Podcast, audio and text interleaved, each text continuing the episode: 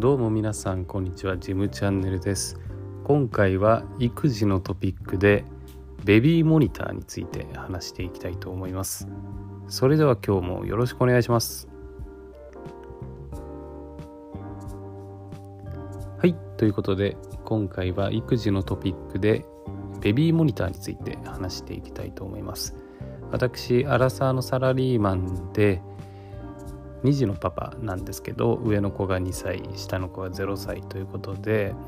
上の子が生まれる前にベビーモニターがいるだろうということで赤ちゃん用品店に買いに行ったんですけどあまり選択肢がないのとあの準備不足だったんですけど、まあ、直前になっちゃったんで、えー、そのそこにあるものでまあいいやと思ってパナソニックのベビーモニターを買ったんですよ。で物としてはすごく良くていろいろ機能がついてるしもう動いたらモニターですぐ感知してくれたりとか音も感知してくれたりとか温度とかも分かったりとかモニターベビーモニターとしてはすごい機能が充実していてすごく使ってたんですね。であまりその大きさも大きくないですしこう、まあ、例えば出先で泊まったりする時とかも使ったりとか実家に帰る時とか使ったりとかもしてました。ただあのある時、えー、そのカメラの方じゃなくて見る側のモニターの方でえー、っとまあバッテリーで充電式なんですけどその充電のケーブルがちょっとまあ壊れちゃってこの角度で充電器を挿さないと充電ができないっていう感じになっちゃったんですね。でやっぱり毎日毎日モニター使ってるとそのバッテリーの消費もしてきて容量がちっちゃくなっていくのか1回マックスまで充電してからなくなる速度も速くなっていって結局、えー、充電するのもこの角度じゃないとっていうのを見つけるのが難しいのと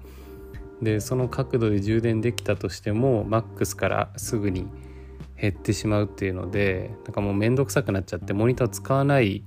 くなっちゃったんですよ。それがうん1歳超えたぐらいだと思うんで約1年ぐらいベビーモニター使ってたんですけどもういよいよもう使わなくなっちゃってで下の子ができた時にとは言ってもベビーモニターいるよねっていうのででちょっと知り合いからあのお借りしてまた別のモニターを使ってるんですけどそっちはそっちであの全然機能としてはそのパナソニックのやつよりかは劣るんですけど、えー、モニターとして見るで動いたり泣いたりしたらそのモニターで教えてくれるっていう最低限の機能はあるのでそっちの方がいいじゃんってなってそっちをずっと使ってます。はいでまあその下の子が生まれるまでの間は上の子のと1歳からですねしばらく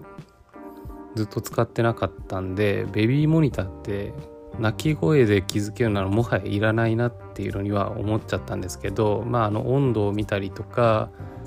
できる分にはとても良かったんで、まあ、夏とか冬とか